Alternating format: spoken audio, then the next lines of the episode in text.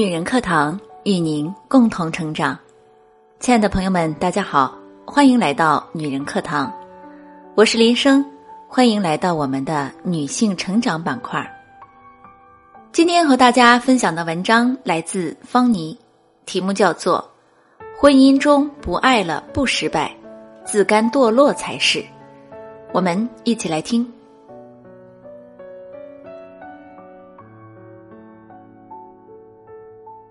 说，女人若想知道自己嫁的是人还是狗，生个孩子一试便知。换句话说，就是孩子才是检验婚姻与真爱含量的试金石。就像最近热播的由吴奇隆、李小然主演的《月嫂先生》，男主面对一个真心喜爱的姑娘，即使她怀的不是自己的孩子，也毫不介意，因为对于他来说。孩子是姑娘的一部分，而他爱的是姑娘的全部。因此，为了心爱的女人，男主即便当牛做马也在所不辞。现代社会喜欢一个人很容易，比如他的外表、能力、条件等等。但是在有限定条件的情况下，比如对方是单亲妈妈，有个孩子，那你能在爱他的同时，连同他的孩子一起爱吗？我觉得很不容易，只有真正的爱一个人才能做到。导演徐宗正在接受采访时说道：“太喜欢这段话，有没有？如果爱，所有的问题都不是问题。反观另一个渣男，口口声声说爱姑娘，却为了自己的前途误入歧途，隐瞒两人恋爱怀子的事实，逼迫姑娘辞职，甚至挟持姑娘强行打胎。”将人性的卑劣与自私演绎到了骨子里，这样的渣男会爱老婆吗？他甚至不懂什么叫爱。虽然只是电视剧，免不了刻意与夸张的成分，但艺术本就源于生活。现实中这样的例子不仅比比皆是，甚至比这更狗血的都不足为奇。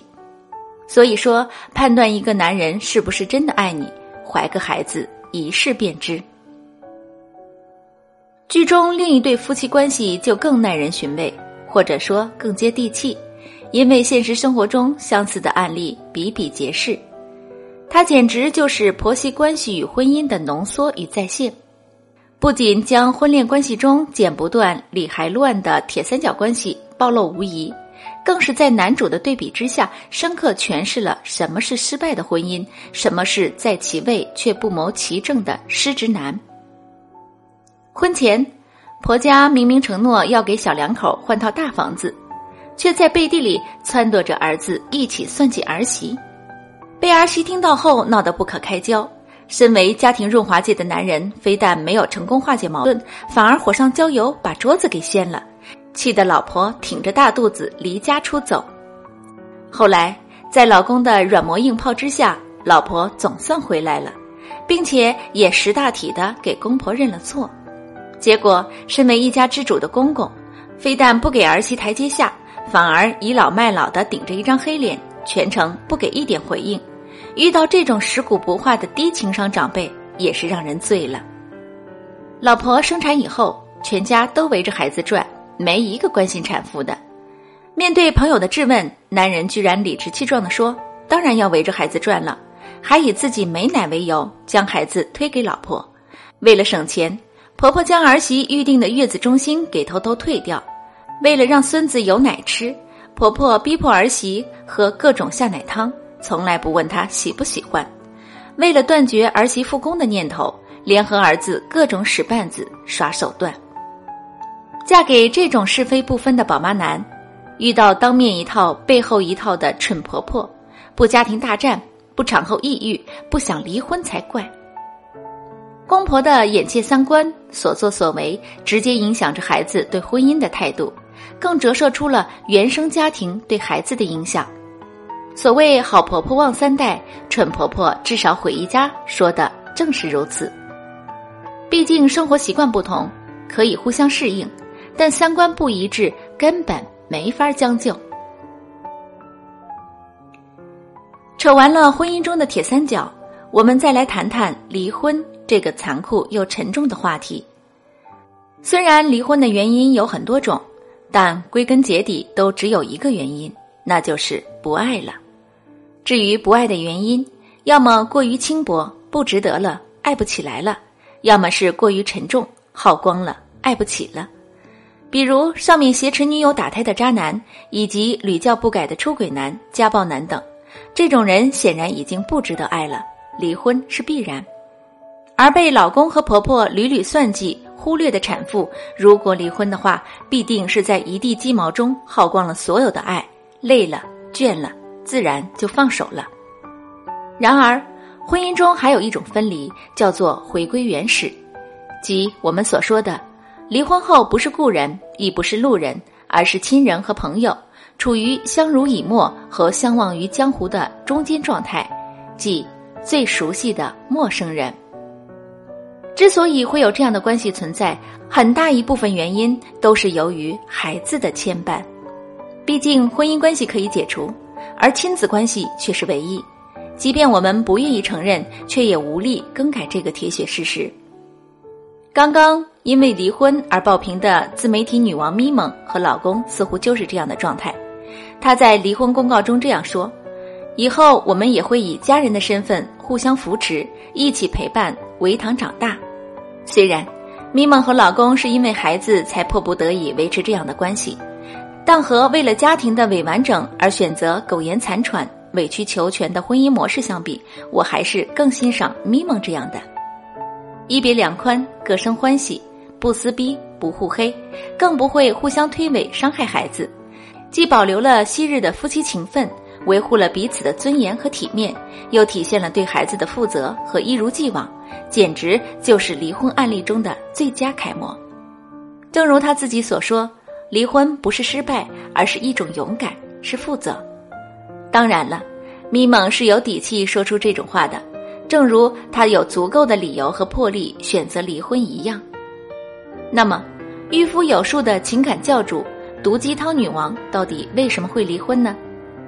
相比吃瓜群众们龇牙咧嘴的群嘲，我认为，婚姻中的我们更应该侧重剖析原因，引以为鉴，痛定反思才是，而不是抓着别人的痛点落井下石，成一些损人不利己的口舌之快。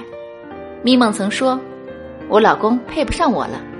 以前我老公在我眼里是发光的，但这几年下来，我在工作上特别拼，成长的特别快。现在我管着四十多人的团队，而他管着四个人的团队，在吃鸡游戏里，他一直在混日子，还觉得每个月拿三千块，美滋滋的，挺稳定的。我们已经完全没有共同话题了，唯一能聊的就是孩子和猫。老公对我说。要是工作太累，就回家吧，做做饭，带带孩子，大不了我养你。我咆哮：“大哥，你一个月挣三千块，我们的房贷五千多，你养我？你养个大猪蹄子！”每次跟他聊工作，最后都以我崩溃大哭收场。几次之后，就再也不跟他聊工作了。慢慢的，我们也没有情感交流了。由此可见，老公的不作为，原地踏步，不上进。成长不同步，成就拉开鸿沟，才是两人婚姻分裂的导火索。从某种意义上来说，咪梦的离婚非但不是一种失败，反而是一种成功。就像一同爬楼的夫妻，生性柔弱的女人不畏艰难险阻，背着孩子越爬越高，而体格彪悍的男人却贪图安逸，止步不前。女人想伸手拉一把，都看不见男人在哪儿，拼命喊嗓子也得不到回应。最最重要的是，男人自己没有前进的欲望，却埋怨女人背着孩子走得太快。这种情况下，分道扬镳难道不是必然的结局吗？即便咪蒙是情感教主，但面对一个一心装睡的人，即使他有心召唤，却也无力唤醒。毕竟，婚姻是两个人的事，一个人的独角戏注定是孤独落寞的，而两个人的孤独比一个人的寂寞更可怕。所以，当婚姻中的所有期望都幻化成了失望，分开或许是最好的选择。说到这里，可能又有吃瓜群众指责女权双标，对落后的男人给予无情的唾弃，却对落后的女人施以同情的鞭策了。那么，真的是这样吗？很显然不是。我们之所以抨击翻身之后的男人嫌弃落后的妻子，是因为但凡在家相夫教子、止步不前的老婆，大部分都是拜其老公所赐。试想，假如孩子有人生、有人养、有人教，假如你不把老婆培养成一个贴身、长久且免费的保姆，假如你全力以赴地支持她追求自己的梦想，她又何以变得只会围着孩子和锅台打转呢？他把毕生精力都奉献给了家庭和孩子，你又有什么资格嫌弃他呢？对此，我的前半生里面的陈俊生和罗子君就是一个很好的例子。我们之所以同情他、鄙视陈俊生，就源于他所有的沉沦和不堪都是在陈俊生的极力促使下潜移默化形成的，而并非出自他的自甘堕落。脱胎换骨后的女人，其爆发力和可塑力远远在男人之上。就像三毛说的，婚姻会让一个女性迷失自己，不然这世上杰出的女性应多得多。所以说，时代在发展，女人在进步，金钱、能力与意识上的门当户对显得越来越重要。婚姻不是一劳永逸的寄生和分配，而是如影随形的嫁接和匹配。倘若从前的枝繁叶茂变得日益萧瑟，则必定是根基出了问题。不去松土施肥，再怎么掩盖和装饰都是没用的。治标不治本的举动，注定是愚蠢的。So，无论何时，离婚都不是失败者的代名词，自甘堕落才是。